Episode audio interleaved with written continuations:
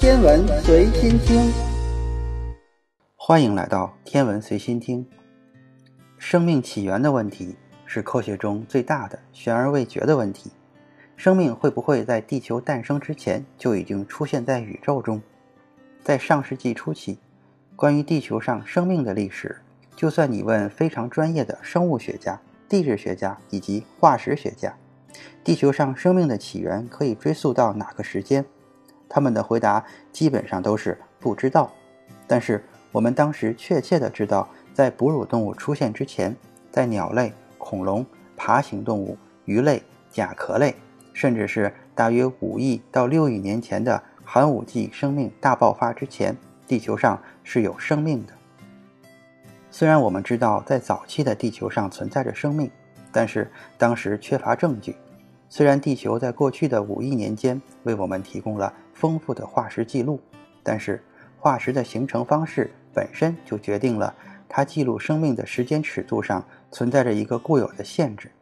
因为化石的形成一般是动物尸体在死亡后被泥土和沉积物覆盖，然后深埋在地下，就创造出了我们目前所发现、研究和检验的生物化石记录。一般生物的化石记录存在于沉积岩中，但是生物化石会在漫长的岁月中，因为上层岩石的高压导致其内部物变形变质。部分变形变质的岩石，我们可以从中发现不完整的化石记录，但是已经完全变质的岩石里边所包含的生物化石信息将被抹去。所以，通过化石记录，我们可以将地球上生命起源的时间限制在。十到二十亿年，甚至更加久远，但由于化石的缺失，科学家还是无法证明地球上的生命到底起源于哪一个时代。毕竟，我们不会回到过去看看当时地球上都发生了什么。我们所拥有的唯一证据就是那些幸存下来的零星化的碎片。在这之后的几十年间，人们虽然发现有些生物化石已经无法辨认，但是。有机物的残留物会以碳的形式留下一个特别的印记，这就是我们常说的碳年代测定法，来测量生物体内碳十四和碳十二的比例，以确定生物的年代。因为这两种形式的碳都会被有机物吸收，而自然界中的碳十四是在上层大气中由于宇宙射线轰击大气产生的，其半衰期为五千七百年。因此，只要一个生物还活着，它就会与大自然进行碳循环，并且吸收两种形式的碳元素。这两种碳元素会以一定的比例存在。当一个生物死亡时，就停止了与大自然进行碳交换，而碳十四就会衰变，因此它的含量就会降低。所以，我们通过测量碳十四和碳十二的比例，就能以几千年的误差。大致知道一个特定的生物体死亡的时间，但是通过这个方法只能让我们大致知道十万年以前的情况，因为时间再长的话，碳十四的含量将变得太低而不起作用。不过我们还有另外一种形式的碳，碳十三，它和碳十二一样是稳定的元素，不会衰变。碳十三的含量在自然界中大约是其他碳形式的百分之一点一。碳十二在所有碳的含量中约占百分之九十八点九三。通过生物学上的观察，我们发现生物体更喜欢吸收碳十二而不是碳十三，这是由于代谢酶能够更有效地与碳十二反应。通过以上的发现，如果我们找到了一种古老的碳源，它的碳十二含量明显增强，就说明它是有机生命形式的残余。我们通过寻找石墨。一种纯碳的形式沉积在其他高度变质的岩石中，我们已经能够将地球生命的出现追溯到三十八亿年前，也就是地球形成后大约七点五亿年。二零一五年，科学家在四十一亿年前的锆石中发现了石墨沉积物，这些石墨沉积物显示了碳十二的增强。我们现在有证据表明，地球上的生命。至少可以追溯到地球历史的百分之九十，甚至可能会更久。因为在某个地方找到有机物的残余，意味着有机物至少和它埋藏的地方一样的古老。但是有机物可能会更加古老。这个发现说明地球上的生命起源非常的早，以至于很多人认为地球上的生命并非起源于地球，而是在地球诞生的时候就已经存在了生命。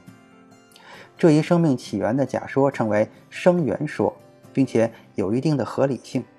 因为地球并不是宇宙中最早行星的物质结构，而是在宇宙诞生九十亿年后形成的。而产生我们地球甚至是太阳系的物质，来源于前几代恒星。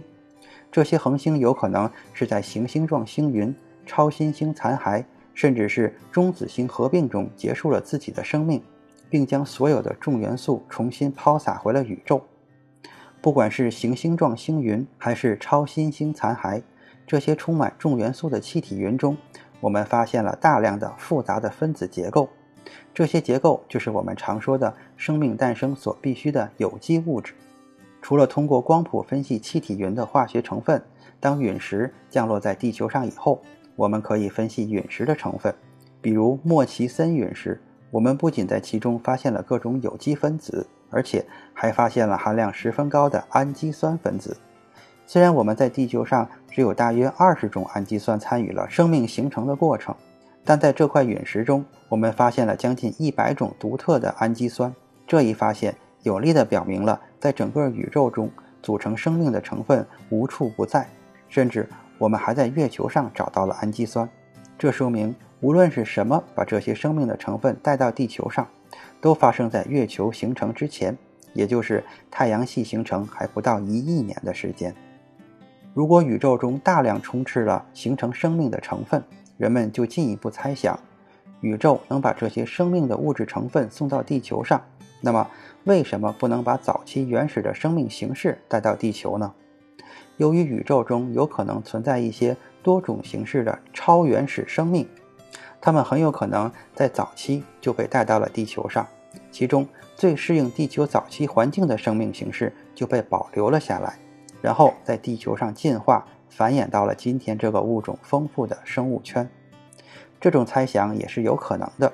但是我们没有足够的证据来支持这个假说，因为我们无法证明早期的地球到底是自发产生了生命，还是这些生命是来自地球以外的世界。也许土卫二的间歇泉、海王星卫星海卫一上的黑烟囱，甚至冥王星的冰雪特征，都有可能包含了这些原始的生命形式。正是彗星和其他柯伊伯带天体的撞击，给我们的地球带来了早期原始的生命形式。未来，我们人类想要证明这个假设，首先必须找到地球以外的生命形式，最好的太阳系里的存在的原始生命形式。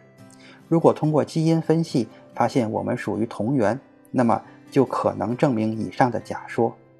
如果真的是这样的话，那么我们人类对生命的理解又要发生重大且具有突破性的认识。这也能够说明生命不仅在太阳系，甚至在宇宙中，比我们以前想象的还要普遍。今天的天文随心听就是这些，咱们下次再见。